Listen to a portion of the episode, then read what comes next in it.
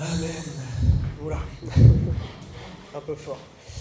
Euh, alors, chers amis, aujourd'hui, j'aimerais commencer par vous montrer une petite image. Est-ce que certains d'entre vous connaissent ce bouquin? J'ai entendu parler Les langages de l'amour de Gary Chapman. Cet homme s'est dit, on a plusieurs manières de se dire je t'aime. Et dans ce bouquin, il dit que les gens se disent je t'aime de différentes manières. Il y en a qui aiment le dire par des paroles valorisantes, d'autres en passant des temps de qualité, certains en s'offrant des cadeaux, d'autres par des services, et finalement certains, c'est tout ce qui concerne euh, le toucher physique, le contact. Et en pensant, l'idée de ce bouquin, c'est entre autres de dire, bah, essaye de connaître ton langage, mais aussi essaye de connaître le langage de l'amour de ton mari, de ta femme, euh, pour comprendre comment lui manifester de l'amour. Et je me suis posé la question suivante. La Bible nous dit que Dieu nous aime, la Bible nous dit surtout que nous devons aimer Dieu.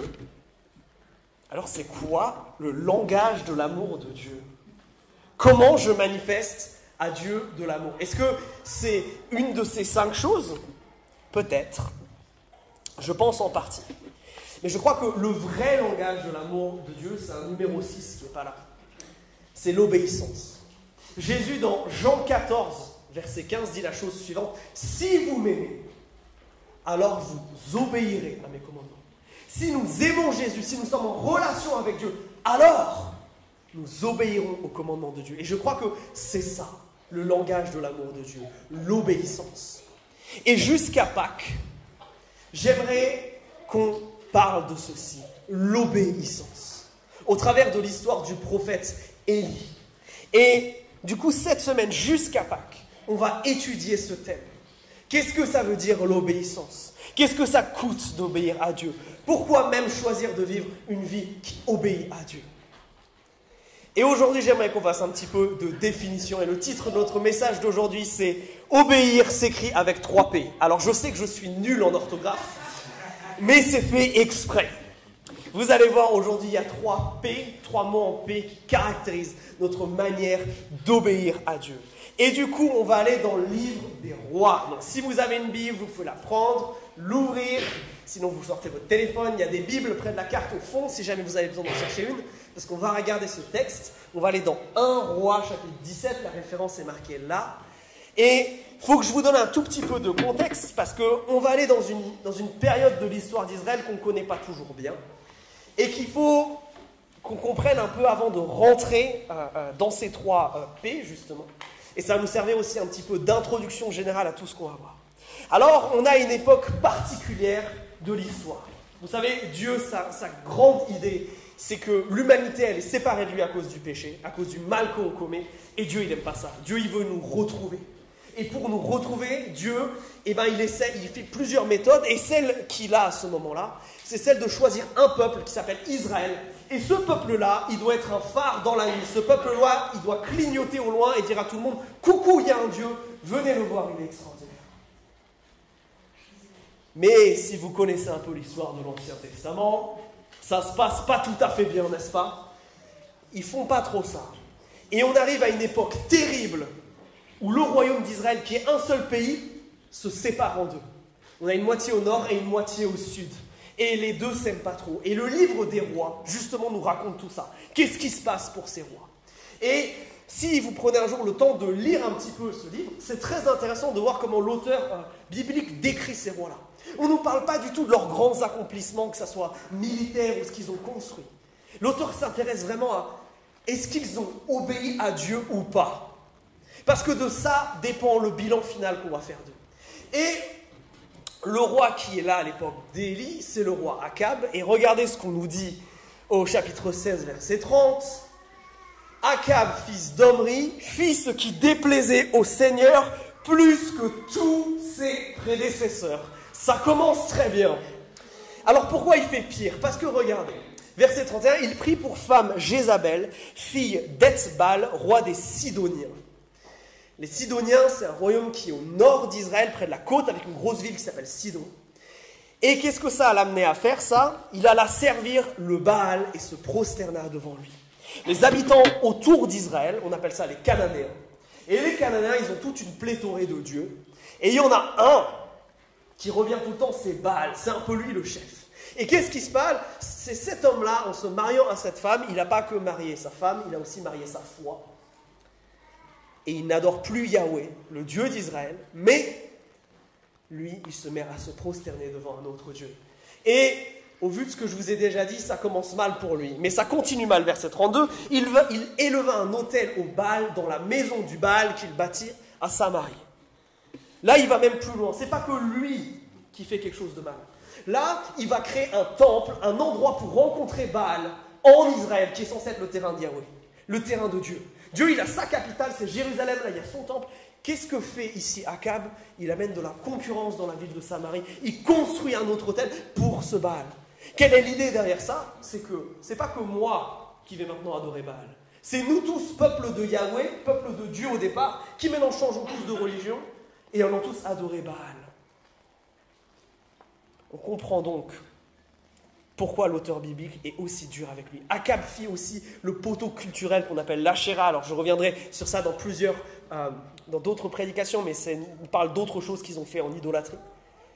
Et regardez cette dernière partie de verset. Akab fit plus encore pour contrarier le Seigneur, le Dieu d'Israël, que tous les rois d'Israël qui l'avaient précédé. Eh bien, c'est pas glorieux.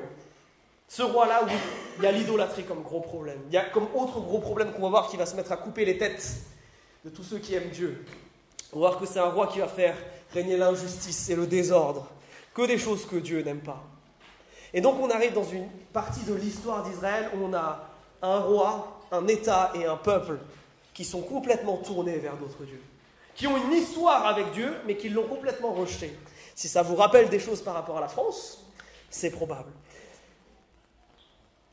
Et maintenant va se déclencher une guerre. Une guerre pas sur terre, mais une guerre dans les cieux. Une guerre pour le cœur de ce peuple d'Israël. Une guerre entre Yahweh, le Dieu d'Israël, et entre les Baals, et entre Baals. Ça va se bastonner dans les cieux pour le cœur d'Israël. Et ça, c'est le contexte dans lequel notre histoire prend place. Alors, commençons à, à lire un petit peu, chapitre 17, verset 1. Élie le Tishbite, l'un des habitants de Galaad, des noms bien sympathiques, dit à Akab Par la vie du Seigneur, le Dieu d'Israël, au service duquel je me tiens, il y aura ces années-ci ni rosée, ni pluie, sinon à ma parole. Donc il y a ce roi-là qui fait n'importe quoi, et qu'est-ce que fait Dieu? Il va chercher un de ses prophètes qui s'appelle Élie pour donner un message au roi. Un prophète dans la Bible, c'est très simple. C'est quelqu'un à qui Dieu demande de donner un message. Le plus souvent, c'est aux dirigeants d'Israël. Et des fois, c'est aussi au peuple d'Israël. Et dans cette période-là, je ne vais pas vous mentir, c'est généralement des mauvaises nouvelles. Des mauvaises nouvelles comme celle-ci. Et il est en train de lui dire quoi? Il est en train de lui dire, à partir de maintenant, il y a de la sécheresse qui tombe sur tout le pays. Et ça, c'est un élément hyper important pour tout ce qu'on va voir les semaines prochaines. Il va plus y avoir aucune pluie, aucune rosée le matin, tant que moi, Élie, je ne m'ai pas prié. Alors, pourquoi cette histoire de ni pluie ni rosée, c'est important? Ça fait aussi partie de ces informations qu'on doit connaître un peu dans notre série. Pourquoi on nous parle de ça? Alors, si certains d'entre vous ont déjà lu un petit peu l'Ancien Testament, vous vous rappelez peut-être que Dieu, il est dans une forme de contrat avec Israël, ce qu'on appelle une alliance. Globalement, Dieu leur dit, moi je suis votre Dieu, moi je m'occupe de vous, moi je vous bénis, je vous bichonne, mais vous, vous m'obéissez. Mais vous, vous êtes en relation avec moi comme moi, je veux que vous soyez en relation avec moi. Et si tout se passe bien entre nous, ben, moi j'amène vraiment la bénédiction sur vous. Par contre, si vous tombez dans le genre de choses que fait Accable, si vous me reniez, si vous me laissez de côté, si vous m'abandonnez, si vous faites ce choix, alors moi je vous protège plus. Et si je vous protège plus, alors c'est la maladie, c'est la peste, c'est la sécheresse, c'est la guerre, c'est la famine, c'est toutes ces choses-là qui arrivent sur vous. Parce que moi, le grand Dieu, je protégerai plus ce tout petit pays qu'est Israël face à ses grands voisins. Mais il y a une deuxième raison à ça. Non seulement ça, c'est une des choses que Dieu a prévu qu'il arrivait, mais si vous avez bien écouté ce que je viens de dire, il y a plusieurs choses que Dieu prévoit qui peuvent être faites. Des fois, c'est la guerre, des fois, c'est la peste, des fois, c'est la sécheresse. Pourquoi la sécheresse? Pourquoi ça et pas autre chose? Ben Pour une raison très simple. c'est que les Cananéens, ils croient que le Baal, ce Dieu-là, c'est le Dieu du tonnerre et de la fertilité. C'est le Dieu qui arrive en surfant sur les nuages et qui amène la pluie et la rosée. Et donc Dieu, en disant, il n'y aura aucune pluie, il n'y aura aucune rosée, il est en train de leur dire, vous aurez beau lever les mains, vous aurez beau prier à ce Baal, celui qui est le maître des cieux et de la terre, qui est souverain sur toutes choses, c'est pas lui, c'est moi. C'est moi qui suis le maître. Et vous aurez beau le prier, vous aurez beau faire tout ce que vous voulez, c'est moi le roi en Israël. Et je vais vous montrer ma puissance. Du fait que même si vous vous détournez de moi, il ne peut pas toucher à ce territoire. C'est pas lui qui règne, c'est moi. Intéressant. Du coup, on a ce constat. Tant que Élie ne se mettra pas à prier, les cieux sont sous scellés, il ne va pas pleuvoir. Et vous, vous dites, là on se dit, Élie doit se présenter devant le roi et il vient lui dire, mon ami, il pleuvra pas, ça va mal se passer. Et à mon avis, Akab, il n'a pas trop apprécié. Et Élie va être un petit peu en danger. Et c'est là que le texte reprend, regardez, verset 2, et qui va commencer à nous amener justement dans ces trois P de l'obéissance. La parole du Seigneur lui parvint. Repars d'ici vers l'est et cache-toi près de l'Oued, ou peut-être dans votre traduction vous avez du ravin du torrent de Kérit, qui est en face du Jourdain. Tu boiras de l'eau de l'Oued. J'ai ordonné au corbeau de pourvoir à tous tes besoins là-bas. Il partit et agit selon la parole du Seigneur. Il alla s'installer près de l'Oued Kérit, qui est en face du Jourdain. Les corbeaux lui portaient du pain et de la viande le matin, du pain et de la viande le soir, et il buvait à l'Oued. J'imagine pas ce que ressent Élie à ce moment-là. Il doit aller voir le roi, le confronter, et après il doit s'enfuir parce que sa vie est en danger. Et il doit se demander, mais, pourquoi est-ce que je suis en train de t'obéir, Dieu? Ça m'amène où là? Ça me met en danger. Je ne comprends pas ce que tu veux faire avec ma vie là. Euh, tu m'amènes dans un endroit isolé où je suis en train de vivre en fugitif. D'un point de vue euh, purement humain, ça paraît pas super, n'est-ce pas? L'obéissance à Dieu, euh, bon. Et ça, ça serait oublié. Et c'est tout mon point que obéir, c'est croire que Dieu va pourvoir. Notez qu'on ne sait pas ce que Élie pense, mais à aucun moment, Élie est en train de questionner Dieu. Regardez, Dieu lui dit, tu donnes ce message, Élie donne ce message. Dieu lui dit, va là-bas, je vais m'occuper de toi. Élie va là-bas. Il ne questionne absolument pas Dieu dans tout ce texte. Il n'est pas en train de lui dire, mais euh, alors si je t'obéis là, et que je vais dans ce lieu, qui va s'occuper de ma maison? Qui va s'occuper de mon champ? Et du coup, comment je vais manger? Quid de mes amis? Comment ça va se passer tout ça? Élie, il n'est pas en train de questionner là, ce que Dieu lui a demandé de faire. Qu'est-ce qu'il fait? Élie, il obéit du tac au tac. Pourquoi? Parce qu'il a confiance dans le fait que Dieu va pourvoir. Et c'est ça, une des caractéristiques de l'obéissance chrétienne. Nous croyons que nous obéissons à Dieu parce que Dieu pourvoit. Et justement, un des plus grands obstacles à notre obéissance envers Dieu, c'est le fait qu'on a peur, justement, que Dieu ne pourvoie pas, que Dieu n'agisse pas, que si on choisit de lui obéir, on va passer à côté de quelque chose. On va manquer, et même manquer du nécessaire. Mais regardez, Élie ne remet jamais ça en question. Il obéit parce qu'il croit que Dieu va pourvoir. Notre relation avec Dieu, c'est quelque chose de dynamique, c'est pas quelque chose où on suit bêtement des règles que Dieu aurait édictées et qu'on obéit parce qu'il faut obéir, non? L'obéissance que nous avons en tant que chrétiens, elle se base premièrement sur le fait que nous connaissons notre Dieu et que notre Dieu, son caractère, c'est qu'il est radicalement bon.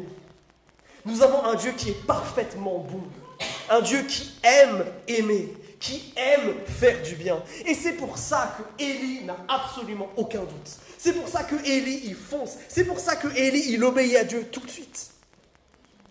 Parce qu'il sait que comme Dieu est un Dieu bon, Dieu va pouvoir. Que lui obéir, ça vaut forcément le coup. Alors, le fait que Dieu pourvoit, ça ne veut pas dire que dans la vie chrétienne, il va y avoir aucune difficulté. Non, la preuve en est. Élie, c'est pas facile ce qu'il vit. Mais le fait que Dieu pourvoit, ça veut dire que Dieu sera toujours là. Et nous apportera toujours ce dont nous avons besoin pour lui obéir. Et bien souvent, on hésite justement à lui obéir parce que nous doutons que Dieu va pourvoir. Nous doutons du fait qu'il est vraiment bon. Notez que c'est d'ailleurs le premier péché, ça, dans la Bible. Adam et Ève qui doutent vraiment. Est-ce que Dieu est vraiment bon? Est-ce que Dieu nous a vraiment donné ce dont nous avons besoin? Est-ce que Dieu va vraiment agir en notre faveur? Mes amis, nous obéissons parce que nous croyons premièrement que Dieu va pourvoir et Dieu va nous donner ce dont nous avons besoin. Il y a une dynamique intéressante dans la Bible et qu'on va voir dans ce texte tout du long. Plus grande est l'obéissance que Dieu demande, plus grande est la provision qu'il donne. Parce que Dieu est bon, il ne nous demandera pas d'accomplir des choses absolument incroyables et qui surpassent ce que nous pouvons faire pour lui, si de l'autre côté il ne nous donne pas les moyens d'accomplir ça. Nous avons un Dieu radicalement bon. Et ça, ça doit changer notre manière de vivre, mes amis. Posons-nous la question. Qu'en est-il de mon obéissance à Dieu? Par exemple, est-ce que j'ai une éthique chrétienne? Dans ma manière de considérer ma relation de couple, ma sexualité? Est-ce que, en tant que chrétien, je crois que ce que Dieu me dit à ce sujet-là, c'est profondément bon et que Dieu va profondément pourvoir? Ou est-ce que je doute? Et que je suis en train de dire, mais si je suis ce que Dieu veut me dire par rapport à ça, je vais me priver. Et Dieu va pas pourvoir. Il faut que je m'occupe des choses moi-même. Non, je ne vais pas attendre un conjoint qui partage ma foi. Je vais m'occuper de soi moi-même. Parce que je ne crois pas que Dieu peut m'amener quelqu'un selon son cœur. Non, je vais continuer à faire ça parce que je ne crois pas que la présence de Dieu, elle est tellement grande, elle est tellement bonne, qu'elle peut satisfaire mon être tout entier et mon besoin d'intimité. Non, je ne vais pas adopter une éthique chrétienne. Dans le monde du travail, est-ce que je crois que Dieu va pourvoir? Ou alors est-ce que je vais être prêt à tricher, à rentrer dans des combines? Parce que si je ne le fais pas, bah, mes collègues vont mal me voir. Parce que si je ne le fais pas, euh, je ne suis pas sûr d'apporter assez de sous sur la table. Bien souvent, nous sommes tentés de désobéir parce que nous ne croyons pas qu'en obéissant à Dieu, Dieu va pourvoir. Qu'en est-il de nous aujourd'hui? Est-ce que dans tous ces grands domaines de notre vie, est-ce que dans nos relations, nous avons cette éthique-là de croire que notre Dieu va pourvoir? Nous avons cette, cette foi folle qu'a Élie, au point de dire, je suis prêt à aller dans le désert, je suis prêt à aller dans cet endroit où il n'y a rien et je crois que Dieu va pourvoir. Et regardez comment Dieu pourvoit. Il l'emmène d'abord à ce qu'on appelle un oued. C'est une rivière qui est creusée dans le rocher. Et c'est des rivières, vous savez, qui sont là que temporairement durant l'année, qui ne sont pas là tout le temps. Et Dieu lui donne de l'eau. Et Dieu va faire un truc complètement incroyable là. Il y a des oiseaux, des corbeaux qui vont lui apporter à manger le matin et le soir. Absolument fou absolument incroyable la provision de Dieu. Mais imaginez si Élie réfléchissait comme nous. C'est-à-dire que Élie faisait une sorte de, d'évaluation avant de choisir s'il allait obéir à Dieu. Imaginez si Élie se disait, bon, il faut que je comprenne comment Dieu va agir, ce que Dieu va faire, comment il va pourvoir avant de commencer à lui obéir. Je pense qu'il serait jamais parti. Parce qu'il n'aurait jamais pu imaginer la manière absolument miraculeuse dont Dieu allait ah, pourvoir. Bien souvent, c'est notre problème. Nous voulons que Dieu commence à pourvoir avant de commencer à lui obéir. C'est exactement la logique inverse dans la Bible. C'est j'obéis à Dieu parce que je crois profondément que ce qu'il me demande, c'est pour mon bien et le bien du monde, mais surtout que derrière, il va pourvoir.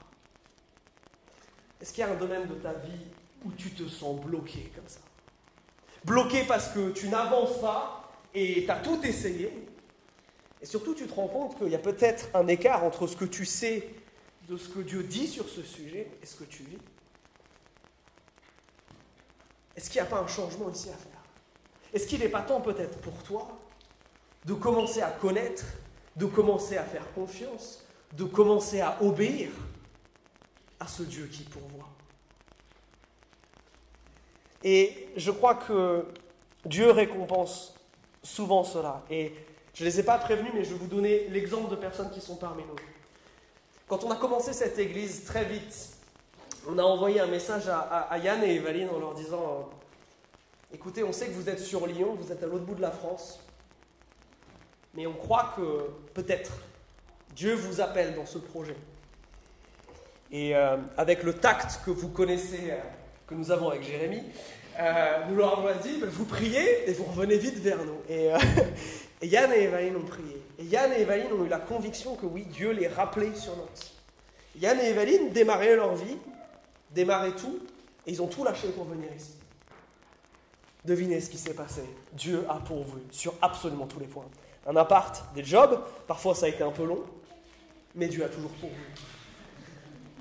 Parce que notre Dieu est comme ça, choisir de lui obéir, choisir d'obéir à ce que le Saint-Esprit nous dit, c'est toujours la bonne solution. Alors, est-ce qu'aujourd'hui, toi, tu doutes? Est-ce que tu fondes ta foi et ton obéissance à Dieu? Juste parce que c'est Dieu et on obéit à Dieu et on obéit à des règles? Est-ce que tu obéis à Dieu? Ou est-ce que ce qui te motive à le suivre, c'est cette profonde connaissance de son caractère? C'est le fait que tu saches que c'est un Dieu bon qui pourvoira.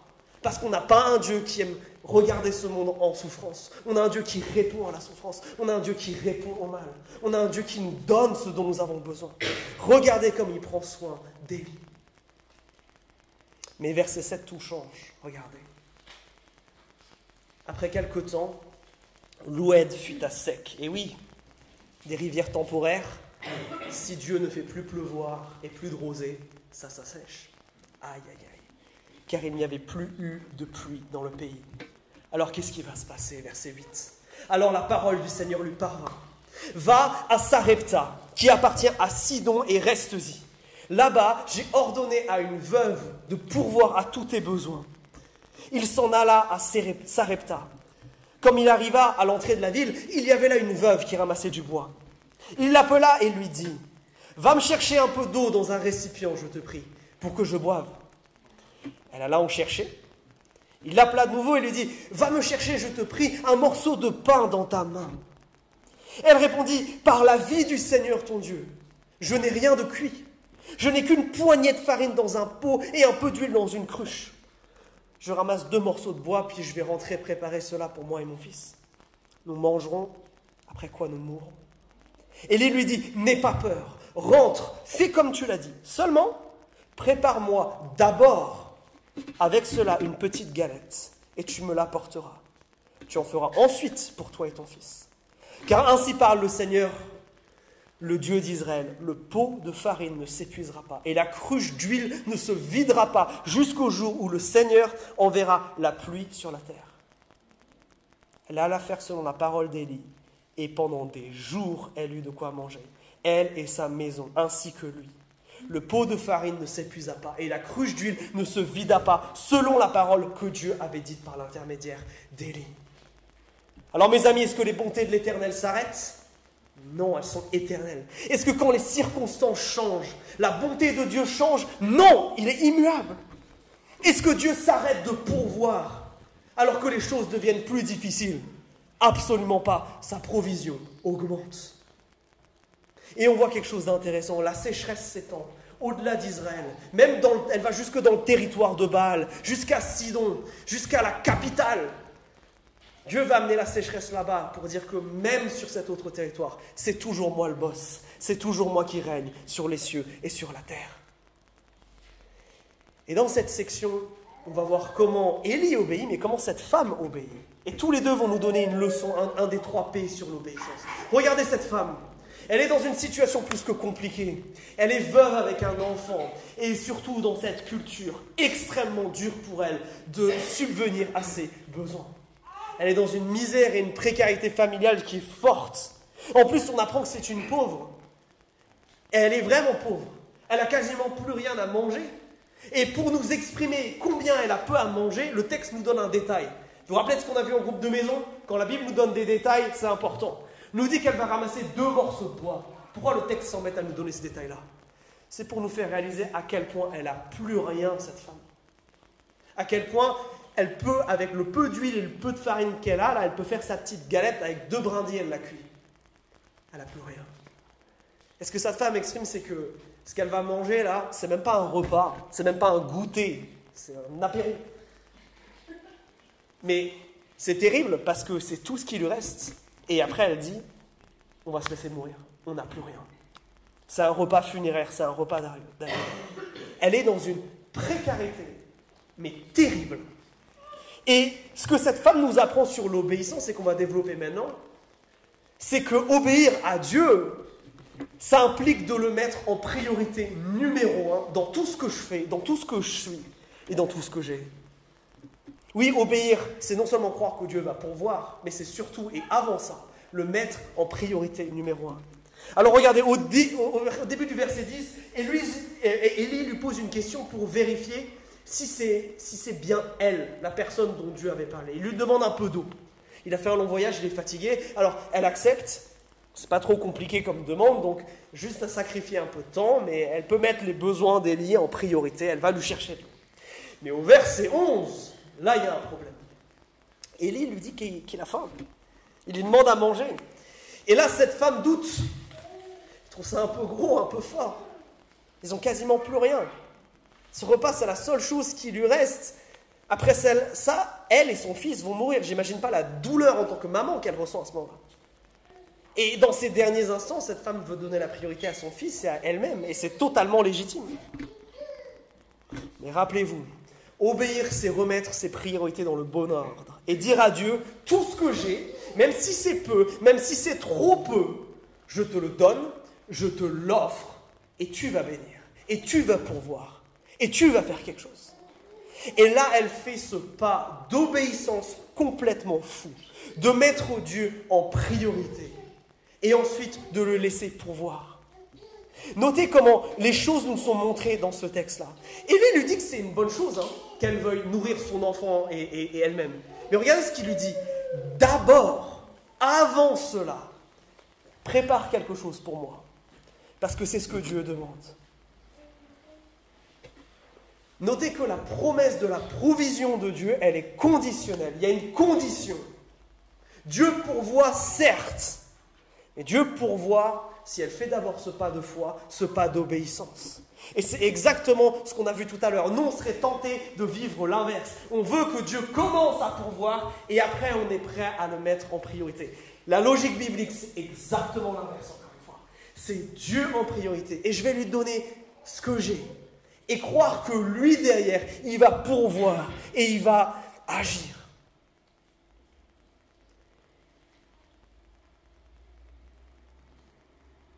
Mes amis, Dieu, il est intéressé par une relation avec nous. Et je crois profondément que si Dieu commençait à nous bénir avant qu'on demande, avant qu'on se mette en relation avec lui, on se comporterait tous comme des enfants gâtés avec Dieu.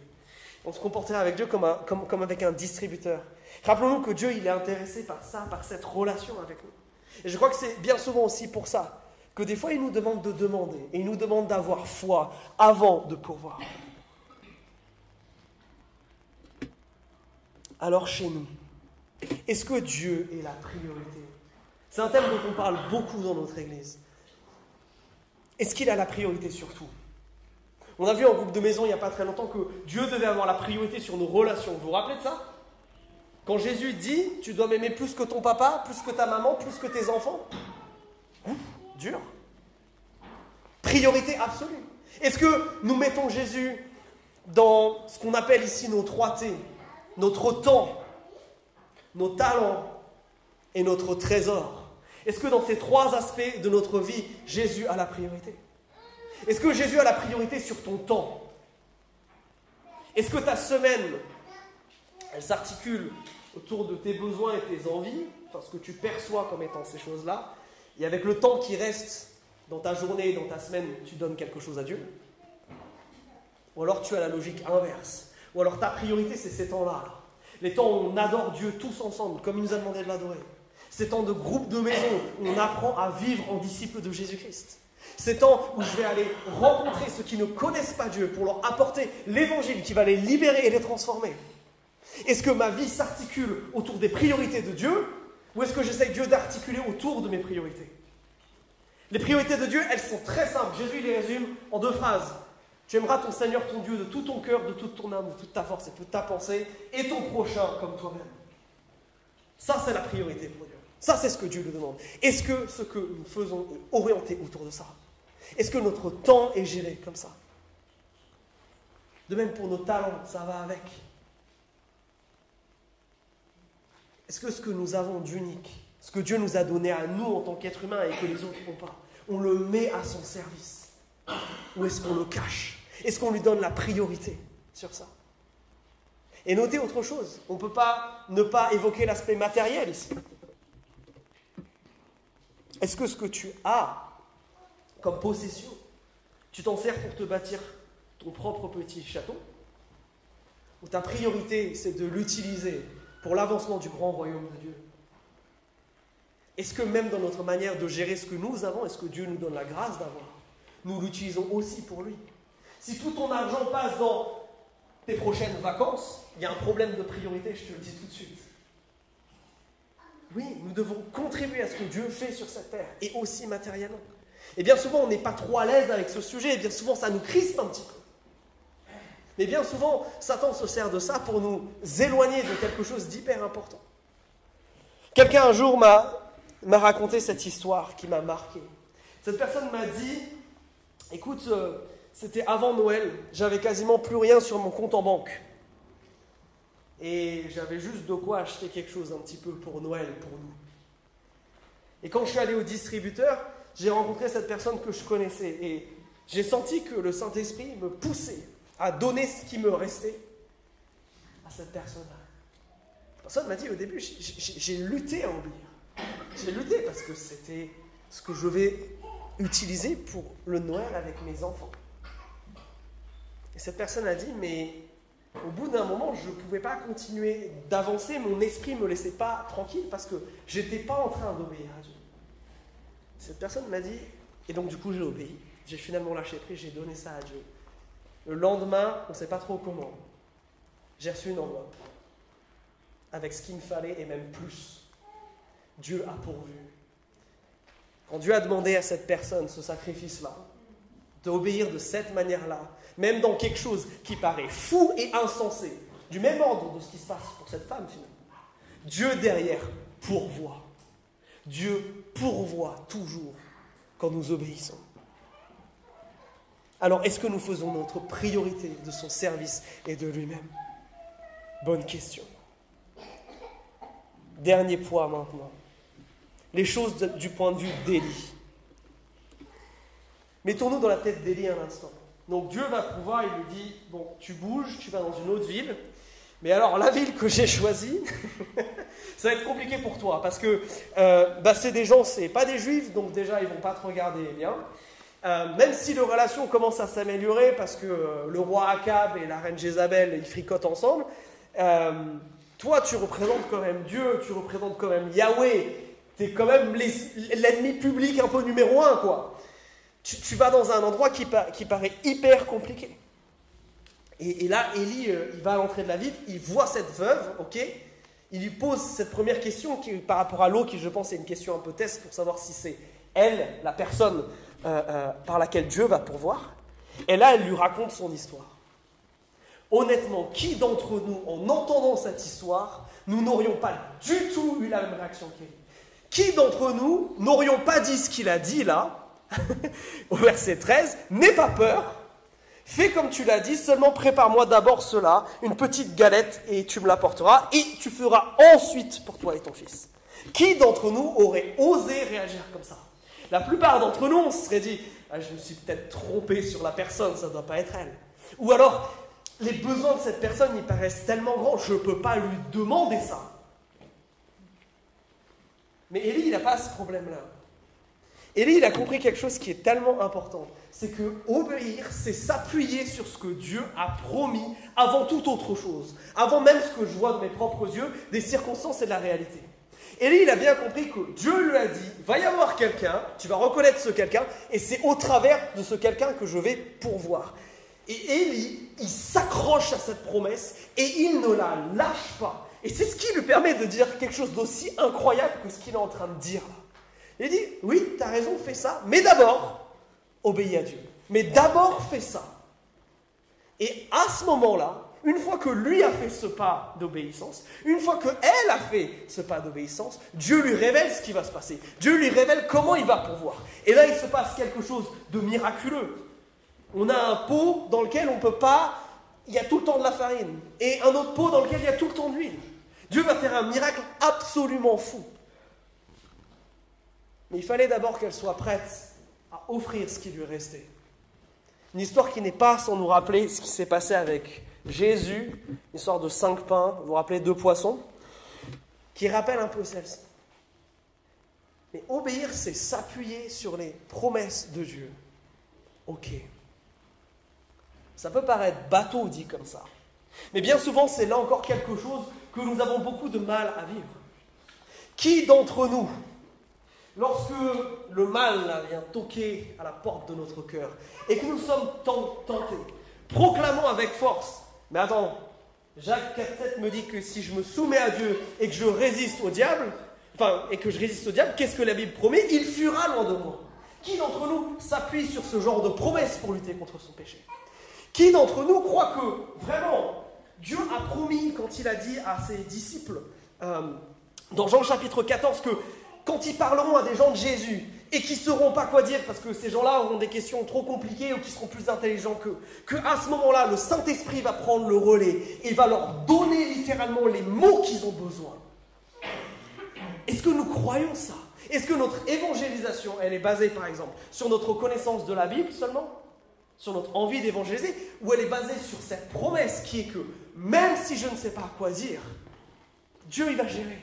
Dieu il va m'utiliser. Est-ce que ma résistance contre le péché, elle est basée simplement sur le fait que aujourd'hui j'ai envie, aujourd'hui j'ai pas envie de pécher, ou sur le fait que Dieu me promet qu'à toute tentation, dans Corinthiens, il prépare une porte de sortie. Est-ce que mon obéissance à Dieu, elle se nourrit, elle s'alimente, elle puise sa force dans les promesses qu'il m'a données? Est-ce que justement, quand j'en ai marre et que c'est trop dur, on en a parlé la semaine dernière, je crois ce que le texte qu'on avait dans Hébreu me dit, que Jésus a ouvert une porte, a ouvert un accès à la présence de Dieu, que nul ne peut fermer, et que je peux venir en lui aller chercher la force dont j'ai besoin pour obéir. Est-ce que notre obéissance, elle est caractérisée par ces trois choses? Le fait que nous croyons profondément que Dieu va pourvoir. Le fait que nous croyons que cette obéissance, elle est caractérisée par le fait que je mets Dieu en priorité numéro un de mes décisions et de mes choix de vie. Et finalement, est-ce que je crois que cette obéissance, elle dépend beaucoup pour pouvoir continuer sur le fait que je m'appuie sur ce que Dieu a déjà dit, sur les promesses qu'il a déjà faites? Si on est honnête, c'est bien souvent ce dernier pas qui fait défaut. Parce que, un, les promesses, on ne les connaît pas. On n'a pas pris le temps de regarder ce que la Bible nous promet. Mais je crois que ça changerait profondément notre vie si, euh, par exemple, euh, on croyait que quand la Bible nous dit si quelqu'un manque de sagesse, qu'il le demande et il le recevra, si on se mettait à appliquer ça, qu'est-ce que ça changerait? Est-ce qu'il y a des domaines là dans ta vie où justement tu te dis c'est trop dur d'obéir. Là, j'ai du mal à obéir. Là, j'arrive pas à obéir. Je sais ce que Dieu veut, je sais ce que Dieu voudrait que je fasse, mais je ne le fais pas. Si c'est le cas, peut-être que tu es en train de négliger un certain nombre de promesses que Dieu t'a faites, sur lesquelles tu peux t'appuyer, qui peuvent être des encres, des choses solides, qui t'empêchent de te laisser dériver. Mais encore faut-il que tu prennes le temps d'aller trouver ces promesses dans la de la lire, de passer du temps avec Dieu, de passer du temps avec d'autres chrétiens, d'échanger avec eux sur ça. Est-ce qu'eux, peut-être, ont la réponse à ta question? Mes amis, est-ce que nous obéissons comme Élie? Est-ce que si tu regardes ta vie, ton service pour Dieu, ta manière de gérer ton temps, ton argent, tes talents, est-ce que tu ressembles à Élie? Est-ce que tu es cette personne qui compte sur la bonté de Dieu? Est-ce que tu es cette personne qui essaye, et même si elle a du mal, mais de mettre Dieu en priorité numéro un de tout ce qu'elle fait. Est-ce que tu es cette personne qui, même si c'est difficile et même si elle chute, veut se baser sur ses promesses pour pouvoir avancer et avoir la force de continuer? Est-ce que ça c'est une réalité ou c'est juste dans la Bible? Est-ce que tu vis ces choses-là? Parce que bien souvent, la délivrance que tu attends, la provision que tu attends, toutes ces choses-là, elles sont conditionnées à ton obéissance. Je ne sais pas ce qui serait arrivé à Élie s'il n'avait pas choisi de suivre ce que Dieu lui disait. Je sais par contre ce qui serait arrivé à cette femme si elle n'avait pas choisi d'obéir. Et on a un Dieu qui aime faire le bien, on a un Dieu qui veut nous faire du bien. Mais ce bien-là, il est dans le cadre de cette relation avec lui. Et peut-être que pour toi, tous ces mots-là, obéir à Dieu, parler de promesses, de choses, comme ça, ça n'a pas encore beaucoup de sens pour toi. Et c'est pas grave. Mais je veux t'encourager à apprendre à connaître ce Dieu-là. À apprendre à connaître quelles sont ces choses, à chercher ces choses, à demander peut-être à des chrétiens que tu connais qui sont un peu plus matures que toi, mais de dire, mais à ton avis, dans cette situation, c'est quoi la volonté de Dieu? C'est quoi les promesses sur lesquelles je peux m'appuyer? Qu'est-ce que Dieu me dit concrètement dans cette situation? Parce que bien souvent, le problème, c'est que nous restons seuls avec toutes ces choses-là. Et si tu fréquentes notre assemblée depuis un moment, tu sais qu'il y a un truc génial qui s'appelle les groupes de maison qui existent, dans lesquels on peut partager ces choses-là, on peut s'appuyer les uns sur les autres on peut se relever et on peut s'aider. Peut-être qu'il y a quelque chose qu'il faut que tu partages à ton groupe de maison cette semaine. Alors, chers amis, je crois qu'il est temps que nous répondions à ce que finalement Dieu nous dit dans ce texte. Est-ce qu'on peut prendre un petit temps? Peut-être on peut fermer les yeux si ça nous aide à nous, à, nous concentrer. Juste à réfléchir et à demander Saint-Esprit, est-ce que est-ce qu'il y a des choses là dans ma relation avec Dieu où, je ne suis pas en obéissance? Où je ne suis pas en train d'obéir? Et est-ce que je comprends pourquoi je n'obéis pas? Est-ce que c'est parce que je doute de ta bonté, parce que j'ai peur, parce que ma peur est plus grande que ma foi dans le fait que tu vas pourvoir?